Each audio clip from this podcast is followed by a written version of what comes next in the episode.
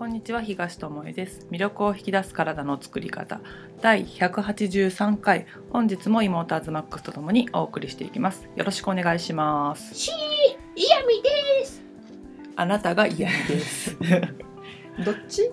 嫌味の方。それとも嫌味の嫌味の方。嫌味の方。日本語難しいね。日本語の問題？発音の問題？イントネーションの問題？私の問題？あなたの問題。アズマックスのん頭脳の問題嫌味ゼロでねもう皆さんに好かれまくって生きておりますけどね。えぐみ100って感じだけどね。それはそれで貴重な存在だな。なんで？何の話かよくわかんないけど。うん。はい。えぐみね。えぐみ？あ、えぐみじゃない、嫌味。いや、味覚さ、うん。それの話から。えぐみから、うん。味覚って変わるなと思わない？変わるめっちゃ変わるね。ね、うん。なんか。変わらないような日々を送っているつもりでもやっぱり日々変化してるし、うんうん。さらに意識をしていくものが変わったり、まあ、食事法が変わるとか、ストレスとかはねうん。もちろんあと逆。病気とか熱があるだけでも味覚変わるしね。鼻が詰まるだけでもね味わかんなくなったりね。本当なんか。すごく敏感だよね、うん。そういった意味ではね。でもさ何気なく過ごしてるなって今ちょっと思った。そうすごい思った、味覚のうん。なんかな味覚っていろんなうん。味覚があるじゃん。あ辛い甘いしょっぱいう酸っぱいっていう。五大味覚みたいなやつね。そう。それがさうん。バランスが崩れると、うん。心のバランスも崩れがちだしうん。あの、お腹の満足度と脳の満足度ってすごい変化あるのって、最近思う、うんうんうん。どれかだけをめちゃめちゃ取ってたりとかあれだよね。しょっぱいもの食べたら甘いもの欲しくなるみたいな現象だよね。だから甘いものだけ取り続けるっていうのはちょっと異常だし、うん。しょっぱいものだけでも異常だしってことが言いたいってことだよね。そうですね。うん。よくまとまりました、今日は以上です。それはあるね。心のバランスを書くとあの何かを一個欲するみたいな、うん。特に甘いものとか女の人よくわかると思うんだけど精神不安定な時とかにバカ食いするのって女の人多いじゃん。とかホルモンのバランスで食べちゃうとかそういう時も偏ってんだよね。脂っこいものだったりとかさ、そうだね。うん、あのチョコレートばっかり食べる人とかさ、妊婦さんとかもう、そうだね。し、うん、ホルモンのバランスうん。の、まあ、偏りでそうなってしまうっていうのもあると思うね。ううんんし味覚もその時々で違うからその美味しいと感じるものも違うよね、うんうんうん甘いものが美味しいって感じる時もあればしつこくていらないなと思う時もあるし、しょっぱいものを欲する時もあるし酸っぱいものがいい時もあるしっていうので、そこって結構体調と心とリンクしてる部分であるかもしれないね。かなりわかりやすいとそうだね。最近思い始めた、うん意識するとうん。なんか考え込まなくともああそうねってうん。バロメーターで、とかあの人工的な香りのものとか、うんうん。人工的な味付けのものに慣れちゃってると味覚って鈍るなと。は思う、鈍る。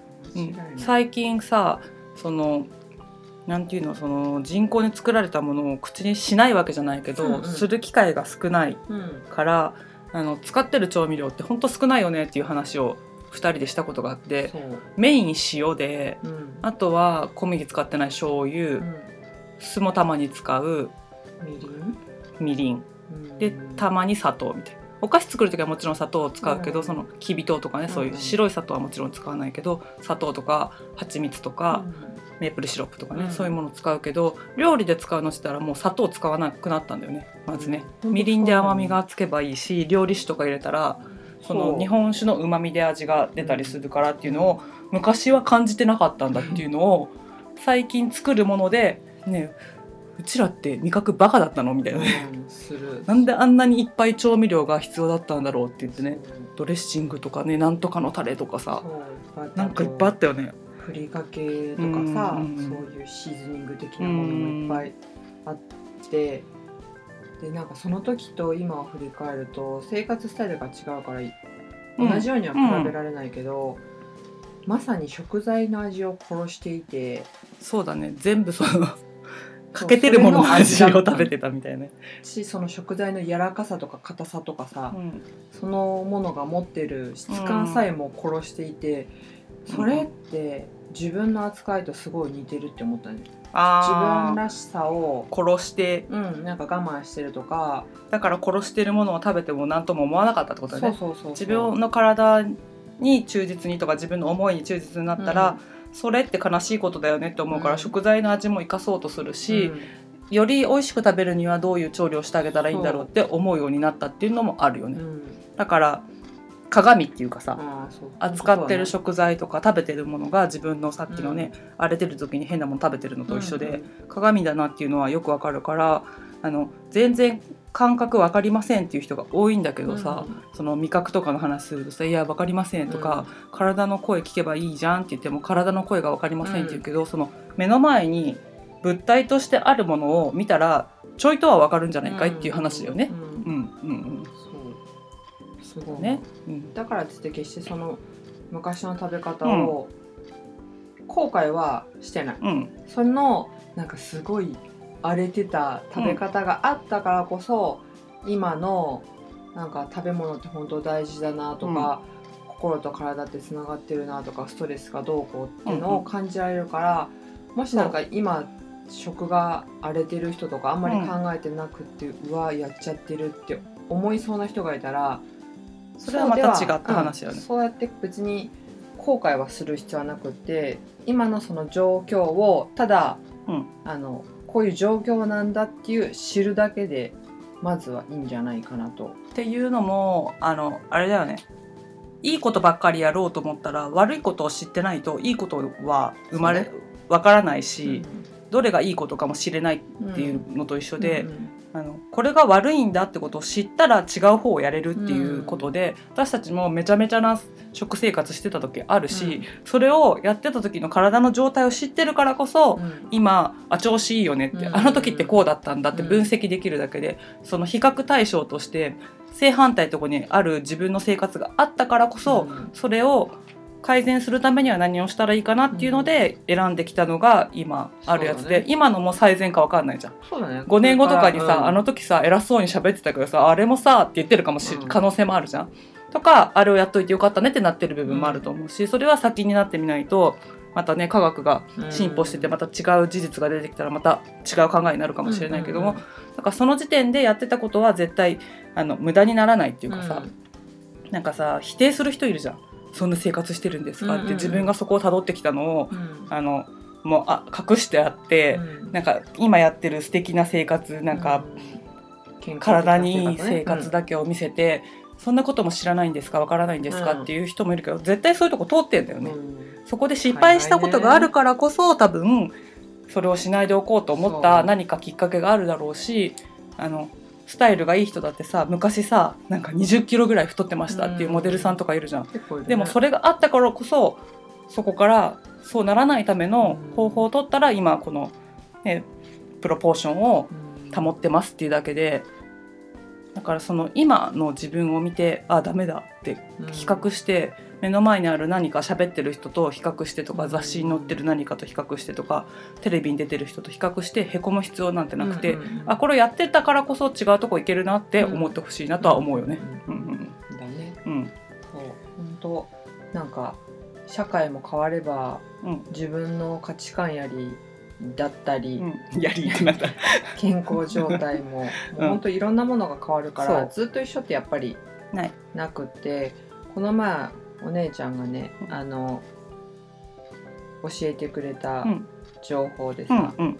佐藤さんのさ、佐藤さん。うん、あの砂糖もさ、うんなんていうの一時期っていうか、まあ、今もまだあるけど、うん砂糖っていうか糖分うんアンチみたいなさ、うん糖質ゼロがうん。健康にいいとかいうのが一回すっごい流行ってさブームになったよね。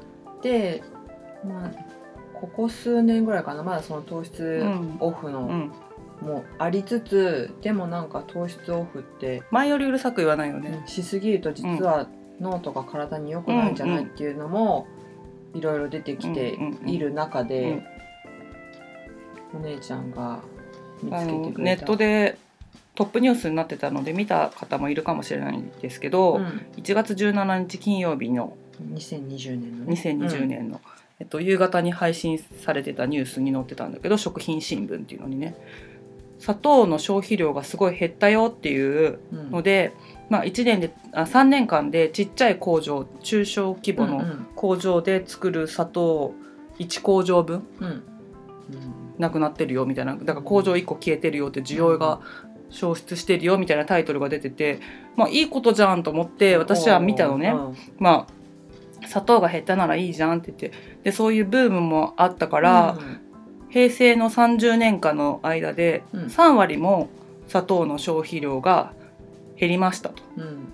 でまあ業界的には痛手だよねっていう話なんだけども、あのなんでこんなに減ったのかなっていうのの一つに、まあ、健康志向とかネガティブキャンペーンがあったからうん。塩と砂糖のネガティブキャンペーンみたいなのでうん。減塩も流行ったじゃん。そうね。で減塩もその減塩の仕方によっちゃしない方が体にいいよっていうのがうん。後から出てきたりとか、うん。砂糖も糖質ゼロなんていうのは体にとって負担が大きいよっていうのが出てきたりとかいうので、まあ、都合の悪いことは隠されてて先にそういうブームが作られた場合もあるから、まあ、そういうのの影響で減ったっていうので、まあ、体にあまりいらないものだではあるから、うん。砂糖自体が消費量が減るのは別にいいんじゃないとか思いながらこの記事を読んでたのね。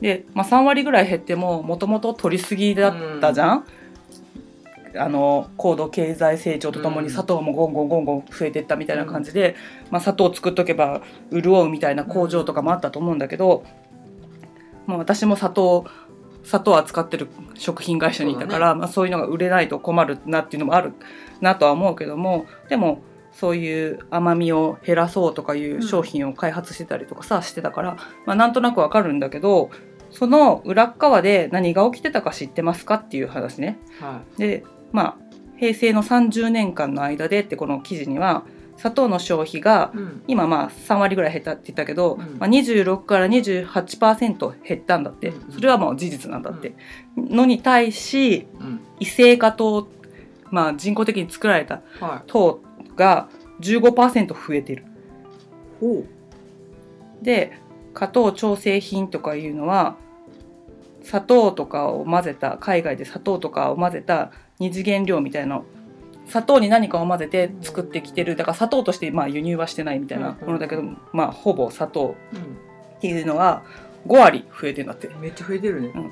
でそういう砂糖自体の消費量は減ってるけど、うん。そうやって糖。異性化糖は15%増してるし加糖調整品っていうのは5割も増してると。なるほど、うん。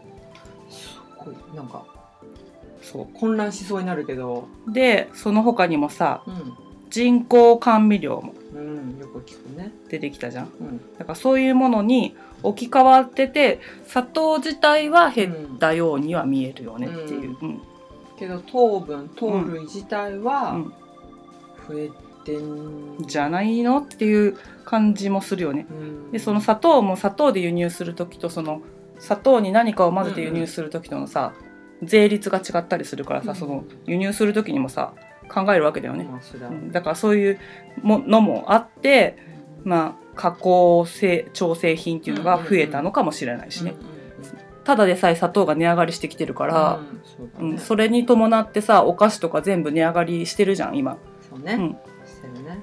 だからそういうのもあるからあの砂糖だけで見て喋るのもどうかなっていう内容であるし人口も確実に減ってんだから砂糖の消費量減るのは当たり前じゃんって他のものの消費が減るのと一緒でうん。だけどそんな中でもそうやって人工甘味料の登場だったりそういうものが増えてっているのはどうなのかなっていうところだよね。考えるんだよね、うん。それが今の私の考えからすると、うん。人工的なそういう砂糖と糖分うん。を取るぐらいだったら砂糖と取った方が体楽じゃないの？って思っちゃうけど、じゃあなんでその加工してある砂糖とか人工甘味料を使うかっていうとうん。その国産糖の保護をするために輸入するものに対して調整菌とかを課すべきだって言って、うん。砂糖にはそういう税がかかったりしてんだけど、まあ、それがかからない方法として調整品を入れてるじゃん。で人工甘味料とかにもそういうのが課されないんだって。ってことはそっち使った方がいいじゃん。まあそうだね、うん。企業としてはね。お砂糖を使うことによってさうん。なんか負担しなきゃいけないんだったら、確かうん。に確かに、コストが、うん、だから守るためにそのお金をちょっと多めに払わなきゃいけないことになってるんだけどそれが逆に他のものを使うことを助長させてまあ国産のそういうちゃんとしたお砂糖と言われるものの消費が減ってそういうとこが潰れていく可能性もあると。使う、うん。だから白砂糖が減ったという解釈にはならないかもしれないっていうそう。なんかいろんな読み方ができる。ううん。ん、で砂糖業界としては国産の砂糖を保護したいっていうそれが国策なんだけど、うん。結局負担金が増えてるんじゃないかみたいなことが書かれてたりとかいう、だからね。難しいけどねそう。まあそこまで税とかねその工場がどうのこうのとかっていうところはまあ私たちが考えなくてもいいけども砂糖が減ったよっていう表面だけのニュースをタイトルだけ見たらさあ砂糖の消費量減ったんだすごいじゃんみたいな。みんな健康志向になったんじゃんって思っちゃいがちだけどその陰にはうん。その砂糖に代わるものが出てきて結局甘いもの取ってんじゃない？っうん。ていう話だよね。とか地球をもしかしたら汚してそうる可そうそうそう。能性あるね。地球だけじゃなくて自分たちの体も、うん一緒だかうん汚してる可能性あるよね。その人工じゃ、うんうん。人工なものを食べてそうそう。食べてってことだから。うん。だから一つのニュースからもなんか自分の生活どうなってるかなっていうふうに見ることはできるなっていう、うん。いい例だなと思ってちょっとそうね。上げさせてもらったんだけど、ううん。んだからまあなんか食べ物のブームだけじゃなくさうん。服のブームでも何でも必ずブームってやってくるけど、それに乗るのも全然いいとうん。思う。うん。けど、それを、まあ、いろんな方向から見ながら乗っかったり乗っからなかったりそうだからできるといいよね。消費者が安さを求めるがためにその調整金っていうやつを払わなくていい人工甘味料とかを工場とかさ企業が使うんだったらばさやっぱり考え方を消費者が変えないことには、その構図っていうのは変わっていかないじゃん。安いのが売れるからそれを作った方が利益が上がるって考える会社は当然だし、企業もその方が自分たちのか抱えている社員をね守らなきゃいけないっていうとこから言ったらそれは当然な策だから、なんかそれは止められないじゃん。うんでも売れなくなったらじゃあどうしたら売れるのかって考えるっていう流れになるとしたらまた逆転で。あ昔は安いものしか売れなかったのに今は体にいいものの方が売れるんだってなったら、そっちに税を納めることが多かったとしてもそれが売れて儲かるんだったらそっちを作ると思うんだよね。だから結局何が言いたいかっていうと自分たちがそういう世界を作ってんだなって。だから企業が売るから買っちゃうんだじゃなくて結局消費者もその何？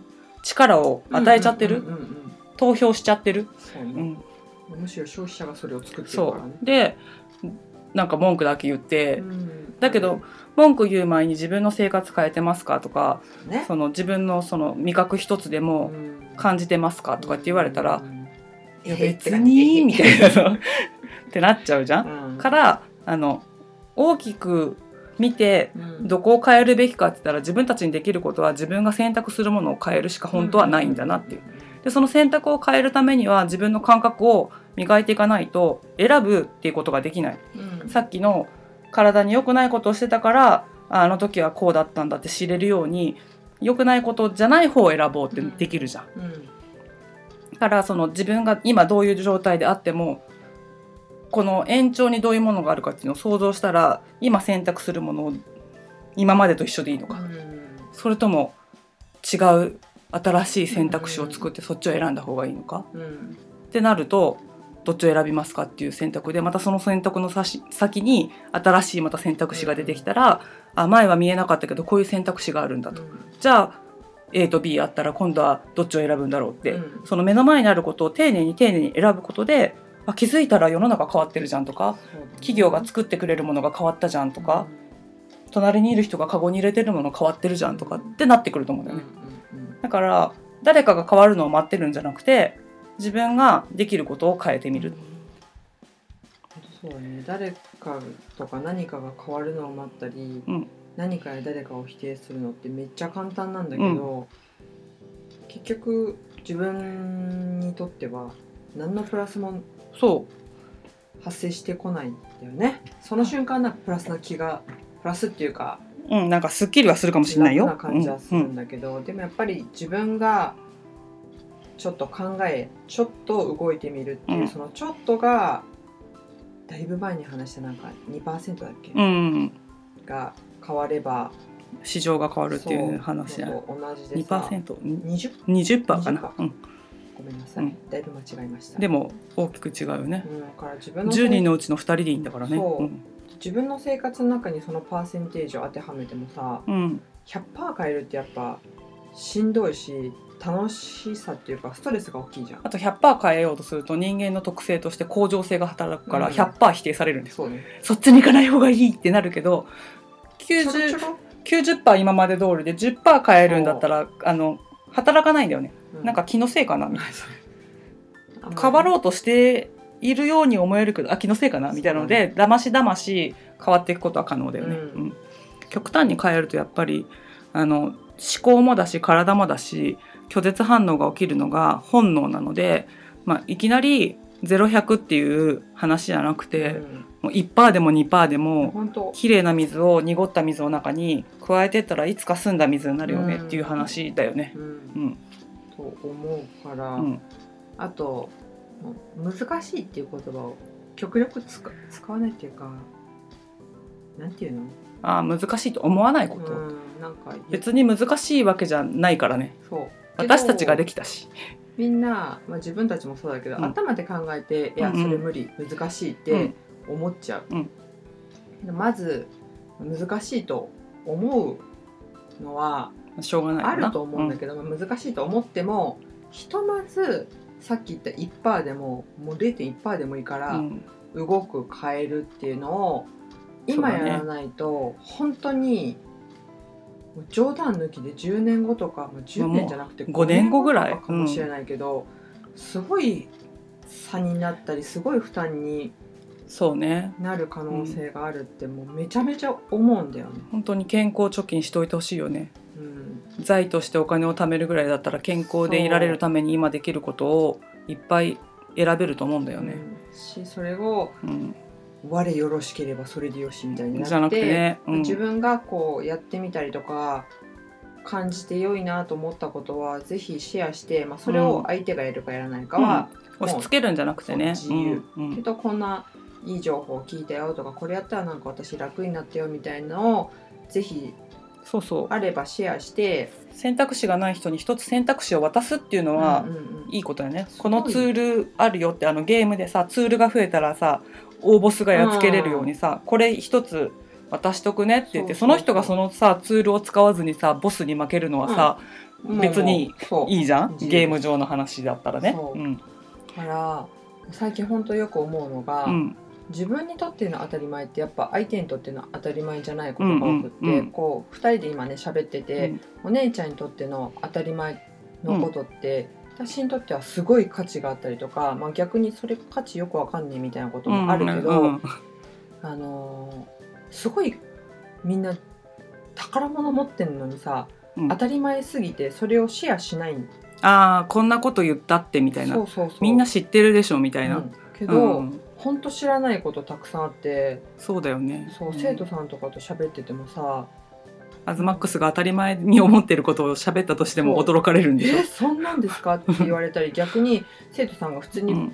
ちょろっと喋って「えなんすかそれ?」みたいな。うん「先生知らないんですか?」っていううん、ね。その人の生活にとっては当たり前だったりとかすることがものすごい価値がある、あるうん。って本当に、うん。だからぜひその自分がやってるうんうん。ことのもう当たり前すぎて何のことかしらっていううんことかもしれないけど自分では笑っちゃうようなことでもね、うん。人にとっては初めて聞くことで大発見でうわそれこそ知りたかったことだっていそううことがあるから自分で止めておかないことだよね。あとはあの否定されても否定されるからって言って言わないとかじゃなくて、別に違う考えの人がいっぱいいていいじゃんっていうスタンスでうん。言ってみるっていうのも大事だよね。なんか日本人ってさ協調性大事にしろっていうかうん。言われて育ってるからさ、人と違うことをするとか人と違うことを言うとか非常識かもしれないことを言い出すってすっげえ抵抗あると思うんだけど、そうね。うん。し変な人と思われたくないとかさ、うん。なんか変わってんなって思われたくないっていうので本当はいいことだって分かってんのに言えないとかね、うん。分かってんだよ。分かってるけど言えないっていうのとかあると思うんだよね。本当はこれ教えてあげた方がこの人のためになるかもしれないけど、うん。でも世間的には常識とされないことだから私の中で止めておこう。ん。う。なんじゃそれっていう。めっちゃ罪やでと財産やからな いろいろ。だから私たちはあのこの音声やってるのもうん。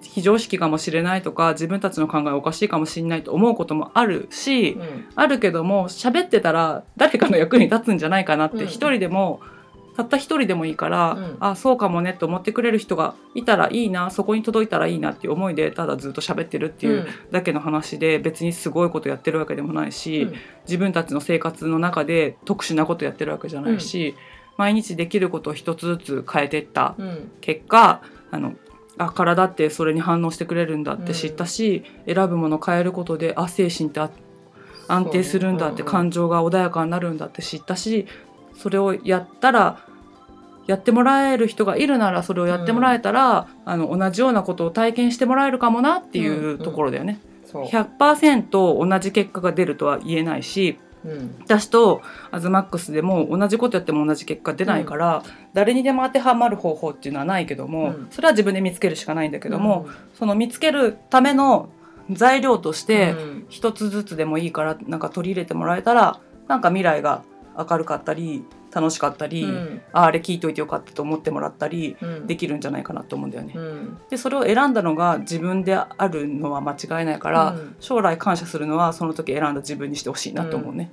そうそう、うんもう日々それはね、うん。自分に感謝をして。そう誰でもないあの人が教えてくれたからっていうかもしれないけども実はそれを選んだのが自分なんだよってことを、もっとみんな自分の自信に変えたらいいんじゃないかなって、うんうん。私もあんまり自分に自信ないし、うん。あのすぐ否定しちゃうからあの人が教えてくれたからだとか、うんあの人がいてくれたおかげだからだってその時自分が選んだことであったとしても、うんうん。その自分をお横に置いといてあの教えがあったからとか、うん。あの時あれに出会えたからって思いがちだけどあ自分が選んだんだって思うことにしようって思ったら、うんうんうん。ちょっとなんかあ選べる自分ってすごいじゃんって思えるようになって、選択する時にもっと自分に聞いてあげられるようになったっていうか、うん、どうしたいとか、うん。何を選んだらいいと思うとかって周りの意見じゃなくて自分に聞けるようになったから、そうやって自分を選んだ自分を褒めるっていうのもね、うん大事だよね。伝えれた自分を褒めるとかね。そうとかね、そういういい情報に出会えた自分をそうそうそ褒める。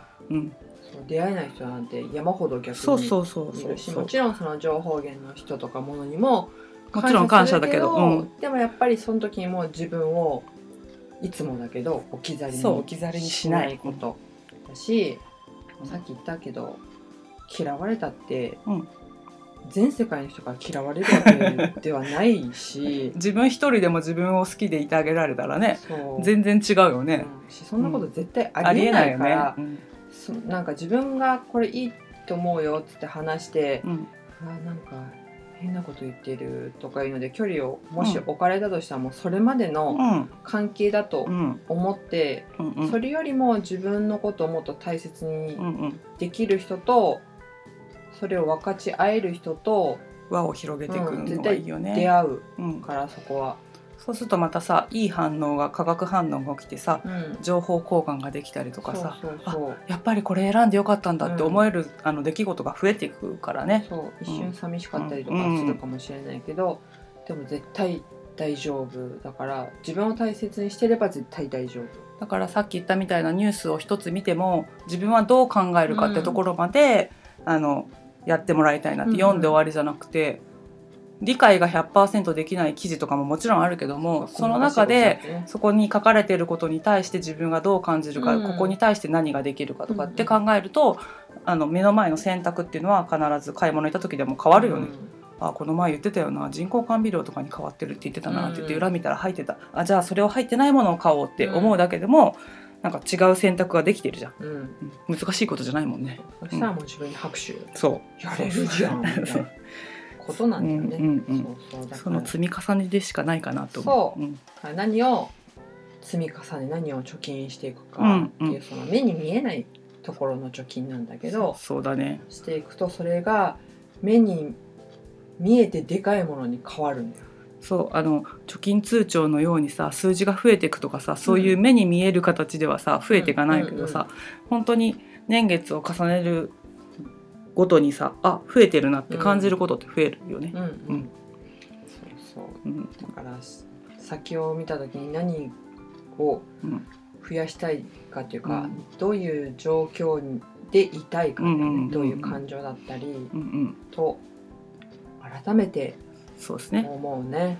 だから今が良ければっていう考えをちょっと横に置いてうん。未来の自分のためになる選択はどれかっていうのと、うん今が良ければで選択するとしたらどれになるかって言って比べてみたら多分違う答えが出るから、その中でどっちを選びたいかなって、うん。今が良ければでいいんだと思うんだったらそれを選び続ければ別にいいと思う。ね。だけどそこでえ「待てよ」とかさなんか引っかかるなこっちの方がいい気がするなと思ったらそこで変えてみる勇気を出すとかね。うんってことができたらその一歩が違う道を歩むことになるからゴールが変わってくるもんうんうんね。うん。うんうん本当そということでねあの目の前に選択肢って自分で用意することもできるし誰かが与えてくれる選択肢があるかもしれう。ないけど、選ぶのは自分自身だからどれを選びたいかっていうところで選んでもらってでその先にある未来までねうん、想像してもらえたらちょっとしたことがねうん。変えていけるんじゃないかな大きなことを変えなくても。でその先にさっき言ったみたいなあ味覚変わってるとかいう発見があったり、うん。あ体調ちょっといいっていう発見があったりすると、あじゃあこっちを選んでいけばこうなるんだってまた仕入れるとまたさその選択が変わっていくから、うん。それをあのエネルギーにしてあの変わっていける方をうん。よりよくいられる方をうん。選んでいくっていうところでうん。もうあの1日100%全部できなくてもいいからその1個の選択でもいいからそれができるようになっていってもらえたら1年後にあ50個できるようになったとかね、うん。100のうちね。うん。気づいたら考えなくても自分が選びたい方を選べるようになってたとかってなると思うのでね、うん。うん。そういう積み重ねをコツコツと、そうです。それが自分を大切にするっちゅううん。ことなんだよなんか、うん、自分に何ちゅうの自分を大切にするってすっげえ大げさでさ。なんか人をさあの粗末にするみたいに聞こえちゃう人もいるじゃん。時間やらお金やらなんかかかるんでしょみたいな感じするけどそうじゃなくてできること本当たくさんある。そうだね、しそこが多分今私たちが思うベース。うん。自分を大切にするってうん。うん。ことだと思うので、うん。ぜひ自分を大切にして一喜一憂しちゃいそうにもなるけれども、長い目で見たらまあ、揺れ揺れながらいいバランスのところをね見つけてもらってね、そう。うん、いきなり変えようとせず。うん。それは抵抗がすごい働くからね、うん。なんか本当に揺れながらでいいと思うんだよね、うん。あこっちかな？こっちかな？って言ってあの平均台わ渡る時みたいにね、うん。あの右左に揺れながら中心を探していくって感じが、まあ、自分にとっての答えを見つける一番の近道、うん周りに聞くことも大事だけども周りに合わせることは必要ないからね。うん、参考にしつつ自分はじゃあどれを選ぶかっていうところで、自分の中のバランスのいいところを発見するっていう、うん。まあ、2020年から先になってもらえるといいよね。うん。そう思います。嫌味を言われたって気にしずに もう自分に嫌味を言わない、あそうだね、うん。うん。それは大事、うん。うんように、うん。ワクワクして過ごしていきましょうぜ。そうそう、うん。あの欠点探しの方が得意だけどいいとこ探ししつつね、嫌味を言わないね。それいいね。ね。自分に嫌味を言わない。いいね、うん。うん。何気に言っちゃってるからね言っ。てる言ってる。一番言ってるかもしれないね、そう。うん。自分をもっともっと褒め褒めして。大切にしていけば周りのことももっと大切にできるんじゃないかな、うん。さっきの食材の話じゃないけどね。そうだね。うん。うん。本当そう思いますね。っ。ていうのを感じていただけたらいいなと思って今日はこんななんか自分を大切にしようっていう話かな、うん。うんうん、そうね、うんいろんな角度から自分とか情報も見つつ、そうだねはい。健康貯金、ワクワク貯金をするために目の前の選択をうん。丁寧に大切そう行ってみてください。はい。ということで今日はここまでです。ありがとうございましありがとうございまたした。